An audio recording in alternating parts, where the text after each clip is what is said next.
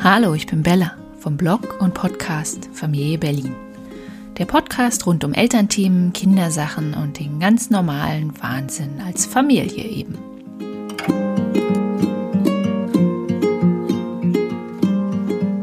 Kennt ihr diese Gespräche mit Kindern, die zunehmen, je älter und neugieriger die Kinder werden? Meine Große ist jetzt vier Jahre alt und da kommen häufiger schon so Fragen zum Weltgeschehen. Sie philosophiert mit mir über ihre Fantasiefreunde, über den Himmel, über die Erde, über alles, was ihr so in den Sinn kommt. Unter anderem beschäftigt sie sich auch in letzter Zeit mit der Liebe. Nicht die Liebe, die wir vielleicht sehen als Erwachsene mit viel Erfahrung und auch einigen Liebeskummer hinter uns, sondern der Liebe, als Ganzes, ohne Differenzierung zwischen Menschen, zwischen Eltern zum Beispiel. Denn meine Tochter beschäftigt sich gerade sehr damit, wie es ist, wenn man seine Eltern liebt. Oder auch nicht. Denn manchmal wünscht sie sich, dass sie uns nicht so lieb hat, wie sie es denn doch tut. Und wünscht sich oft, dass sie es einfach ausstellen kann. Dann, wenn sie zum Beispiel wütend mit mir ist oder wenn sie nicht das bekommt, was sie möchte oder ich halt nicht so reagiere, wie sie es sich vorstellt. Das ist nicht leicht, gerade früh am Morgen, denn ich habe einen Text geschrieben, kurz nachdem ich eine Diskussion mit meiner Vierjährigen hatte. Morgens um sieben.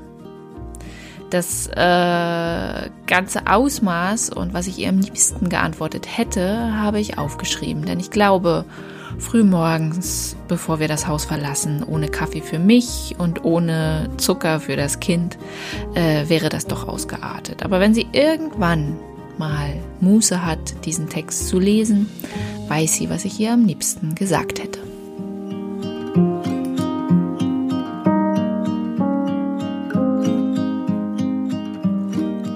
Die Sache mit der Liebe für Vierjährige. Mama, aber ich hab dich doch so lieb. Ja, das ist doch gut, mein Kind. Warum weinst du denn so bitterlich? Weil ich eben, als ich wütend war, geträumt habe, dass ich dich nicht mehr lieb habe. Aber, aber ich kann das nicht ausstellen. Diese Worte sprach meine Vierjährige heute Morgen. Noch vor dem ersten Kaffee, aber nach dem gefühlt dritten Streit vor sieben Uhr. Unsere Meinungen gingen auseinander. Über den Pullover, den sie nicht anziehen wollte, und den gewünschten, der noch in der Wäsche war über die Haferflocken im Müsli, die angeblich mehr sind als sonst. Zu viel. Über die dicken Socken, die wie von Zauberhand allein von den Füßen verschwunden sind und damit unauffindbar wurden. Er war nicht leicht, unser Morgen.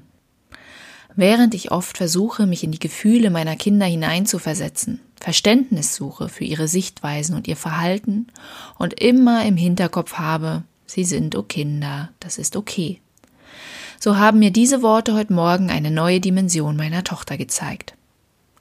Ich weiß, sie ist gefühlvoll, vielleicht sogar sehr feinfühlig, mit starken Antennen für das Empfinden anderer. Und doch ist sie erst vier und in der Welt der Gefühle vielleicht ein bisschen sicherer als die Zweijährige, aber dennoch ein Anfänger. Tja, wie ist das mit der Liebe? Hört die auf, wenn man mit jemandem böse ist?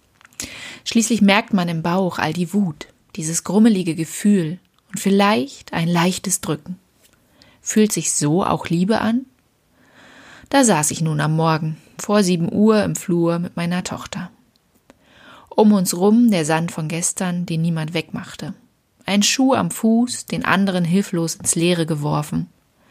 Ich mit einem Taschentuch in der Hand, meine Tochter diese festhaltend.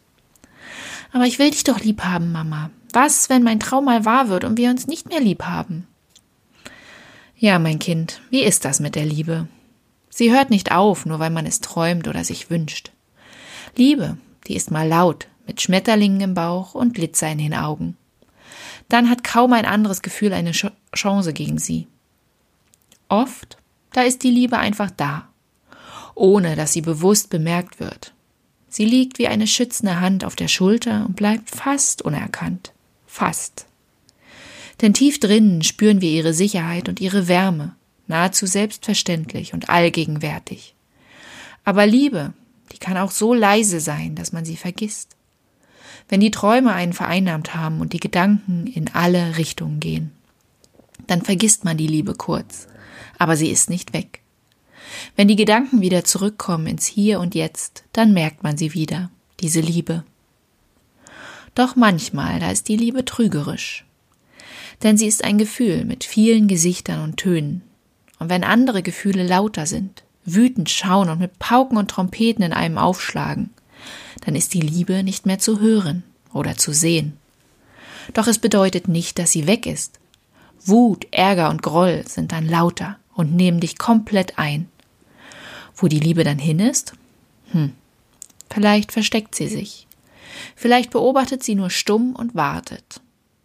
Aber sie geht niemals weg, nur weil du wütend auf mich bist, weil ich dir den falschen Pullover gebe und du nicht Zähne putzen möchtest. Denn auch meine Liebe für dich kann nicht weg. Wo soll sie auch hin? Hier ist sie genau richtig, zwischen dir und mir. Und wenn du mal wieder deine Schwester haust und ich deswegen schimpfe, dann nicht, weil ich dich nicht mehr lieb habe. Denn unsere Liebe, die kann nicht weg. Sie wartet immer auf dich, bis jede Wut verflogen ist.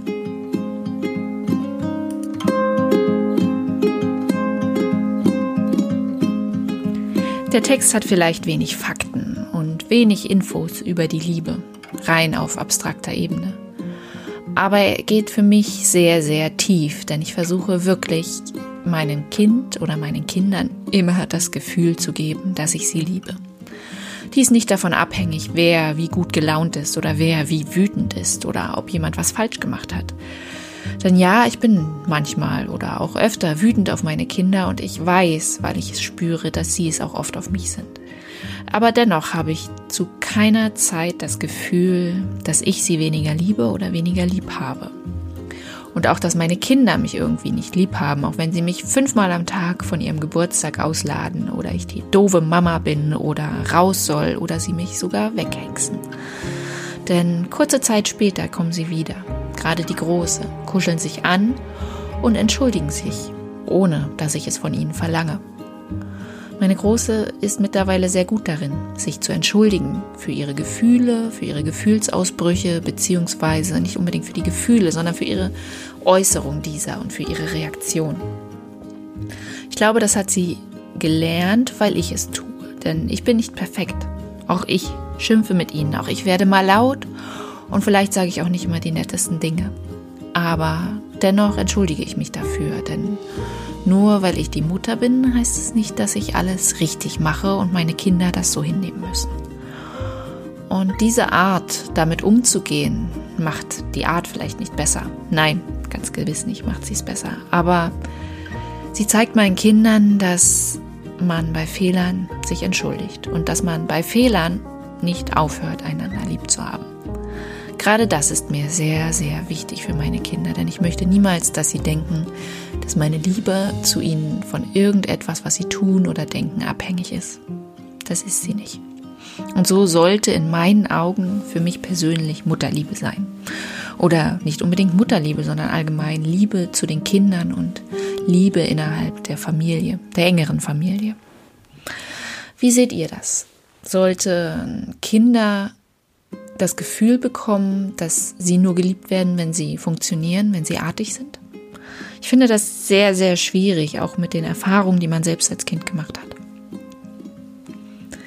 Tja, das war es wieder. Ein knapper, kurzer Podcast von mir ein emotionaler Text, der mir sehr am Herzen liegt, den ich für euch eingelesen habe, aber bald folgen wieder einige Interviews. Ich bin aktuell bei vielen Themen dabei, passende und spannende Interviewpartner zu finden, denn ihr hattet mir auf Facebook ganz viele Themenwünsche gesagt. Die sind nicht vergessen, keine Angst. Sie werden gerade alle in einer Art und Weise bearbeitet und ich freue mich ganz, ganz doll auf die kommenden Interviews und eure Themenideen, wie immer gerne an mich per Mail oder als Kommentar unter dem Beitrag. Und wie immer freue ich mich über eine Bewertung von euch bei iTunes. Habt es schön und ich sage wie immer bis bald.